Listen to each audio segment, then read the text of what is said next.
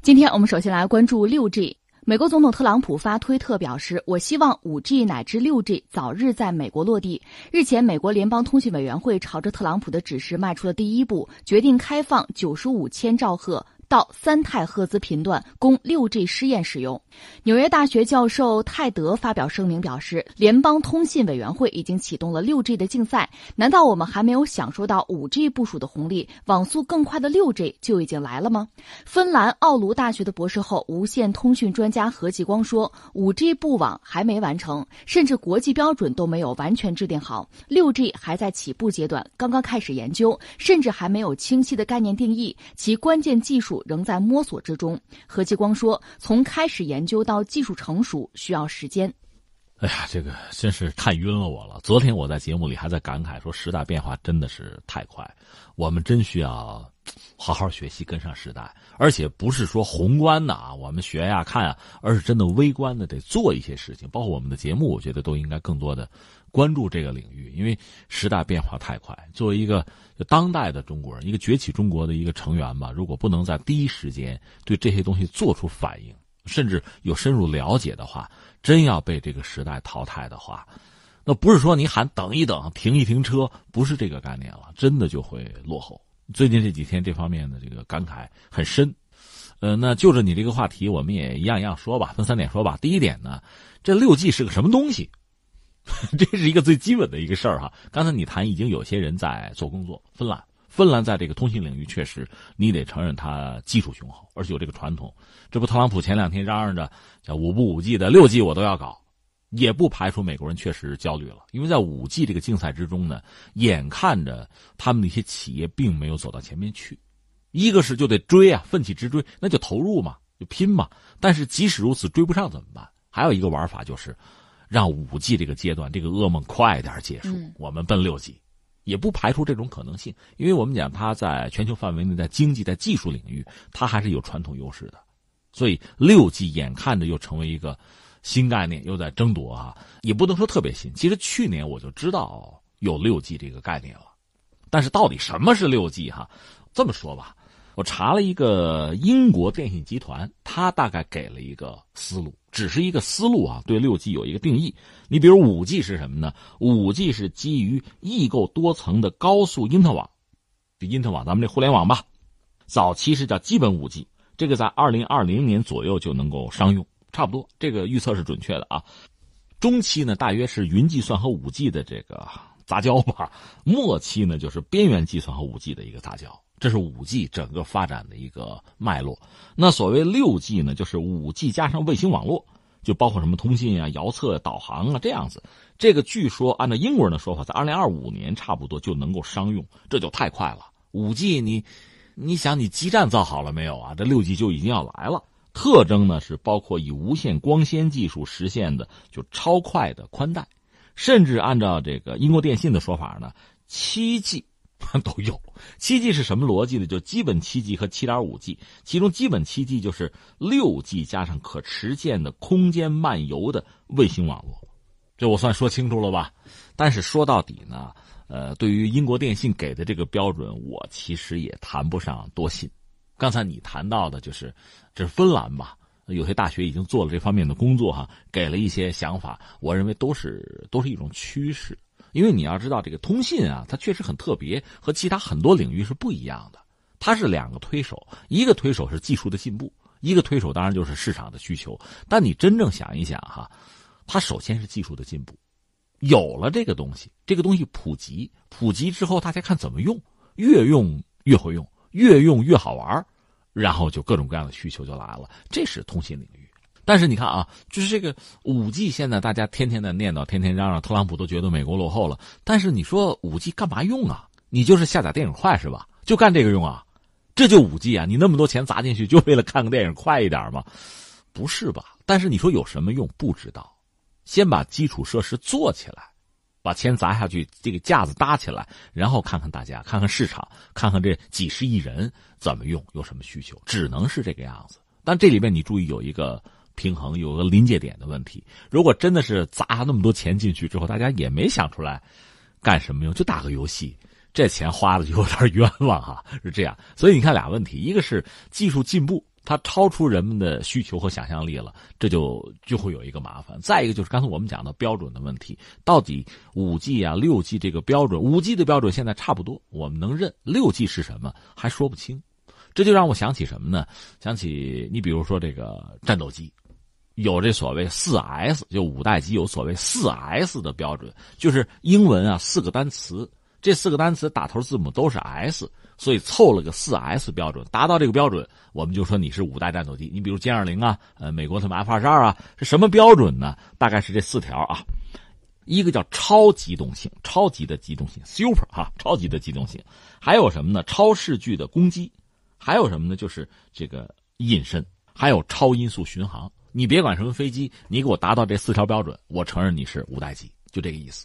那你比如说美女标准也是嘛？你像当年那个唐朝美女杨玉环。说胖美人嘛，说她这个晚上都不敢在这个竹席上睡觉，要不然呢，那席子把肉都夹住了。胖吗？这是人家的那个标准，漂亮美啊。到宋朝改了，瘦，瘦才美，标准就变了。我的意思就是说，你说什么叫五 G，什么叫六 G？现在包括飞机，这不五代机？刚才我们讲四 S 标准嘛，这五代机现在实际上中国、美国、俄罗斯算是也造出来了吧？别人也就都还没有。但是六代机，美国人又在考虑。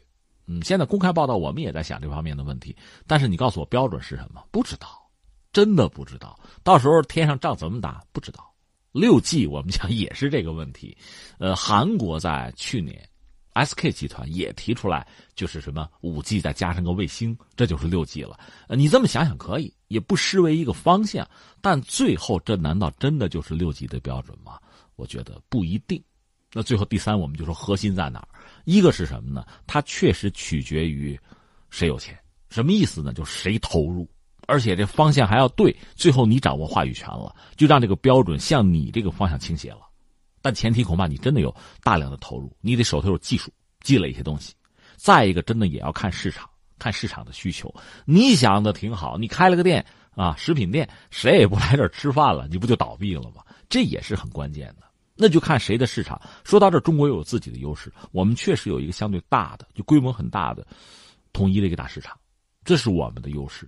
你说我们云计算也好，大数据也好，搞什么分析也好，我好搞，我有基础，我积累起来，就是我搞将来人工智能什么的，我搜集数据什么的，我就方便。我们确实。有这个优势，你也可以看作我们开玩笑嘛。秦始皇在两千年前就给布了局了，可以这么说。所以有这些优势，让我们在未来的发展的时候呢，我倒觉得确实是在路径上讲比较通畅。那么现在从需求、从成本、从这个科技水平等因素，现阶段讨论六 G 是不是就不具有一定的意义呢？其实我觉得不是，什么时候也别怕自己看得太远，嗯，还是往远里看。当然，我说它并不是很现实。你说到底，在五 G 现在干什么用，你都想不清楚的时候，就我们刚才说嘛，你就下个片快是吧？这不行啊！你还得要考虑，有了这个技术，有了这个基础设施之后，你能形成一个什么样的商业模式？有了这个商业模式，你能赚钱，钱赚到手之后，再投入到研发，在很多领域，你就蔓延开了。就像什么呢？持续的，就是钢笔水滴到这个桌布上，一滴一滴，你持续的挤挤这个。呃，墨水囊，然后这个一滴一滴的墨水，然后咵就扩散开了，就成了一个非常大的这个这个墨迹啊，墨斑就就拓展开了，是这样子。但是你要说不想，那就有可能落后。人家要完成布局，特别像美国这样的国家，我们说它在技术上确实还是有积累、有市场的优势的。他真要是搞出一个六 G 的标准，你跟不跟？你是单搞一个，还是和他合作？这故事就来了。怎么样才能够？一是你别落下，第二甚至你争取拔头筹。而我的标准全球通用，这也很关键。所以在这个时候呢，他确实有一个怎么样来分配自己的精力，包括自己的投入。你也不可能把所有的钱、所有的资源全投到未来的这个还很模糊的六 G 上，但是你又不能不做。这个里边确实就需要决策者，也需要我们根据目前的技术哈，呃，在路径上考虑自己怎么发展。你举个简单的例子，你看，就说可乐吧。那现在碳酸饮料大家都看不上是吧？可口可乐是先做出来的，它做到什么程度呢？它甚至还发明了一种这个可口可乐的那个玻璃瓶，有印象吧？嗯，就收腰了，跟那个女生身材似的，那个卖的特别好。在它之前呢，所有的饮料瓶都是纸筒啊。那么可口可乐确实就一下子在全球范围内的市场是非常大。当时我记得咱们上海，最早翻译叫可口可乐，咱们最早翻译成叫蝌蚪嚼蜡，是吧？就很怪异的名字，也卖不动。后来还是一个中国人用可口可乐这个名字打开了中国的销路，是这样的啊。那你说后来百事可乐它怎么样来破这个局？它破不了啊。后来他就是在瓶子上想办法，他搞了一个价钱一样啊，但是容量两倍于可口可乐那个细腰瓶的那么一大瓶子卖。他通过这个方式后来打开了销路。你让可口可乐不好接招，你说我也搞新瓶子，那你原来的优势呢？原来你的投入呢？你说你不接招，那人家可就弄起来了。而且可口可乐后来做到就是传统了，对吧？大家都认识了，其实也就老派了。那么百事可乐一定要砸什么呢？年轻人。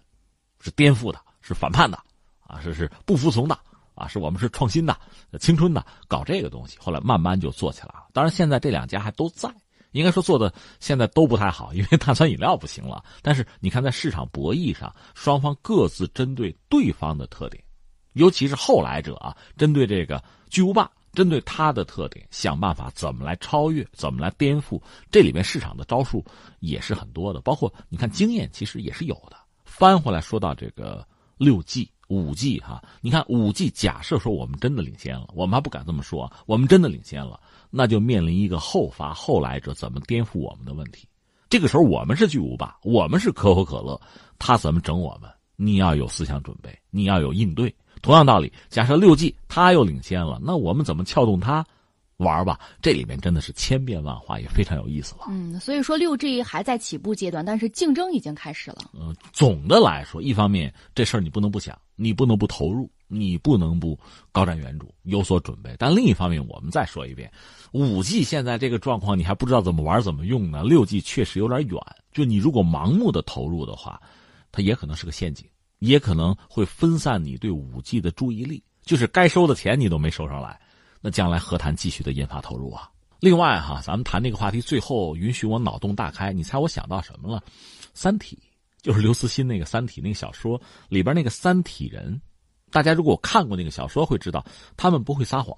为什么呢？他们之间的交流已经不是通过语言了，语言是吧？撒个小谎哈，有个小小骗局可以的。他们直接通过思维沟通的方式，到那个地步，大家脑子里想的什么，直接彼此之间就了解了，撒不了谎。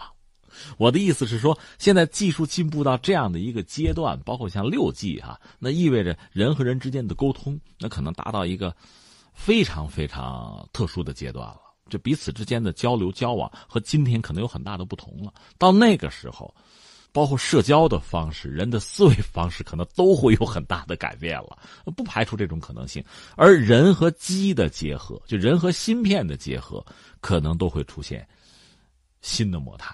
这个我们真的是无法想象了。我只能说，我们真的还是需要努力，让自己变得在知识上、在思维上，是不是更全面、更迅捷？哈，这样才可能跟上时代的发展。又回到我最早的感慨上去了。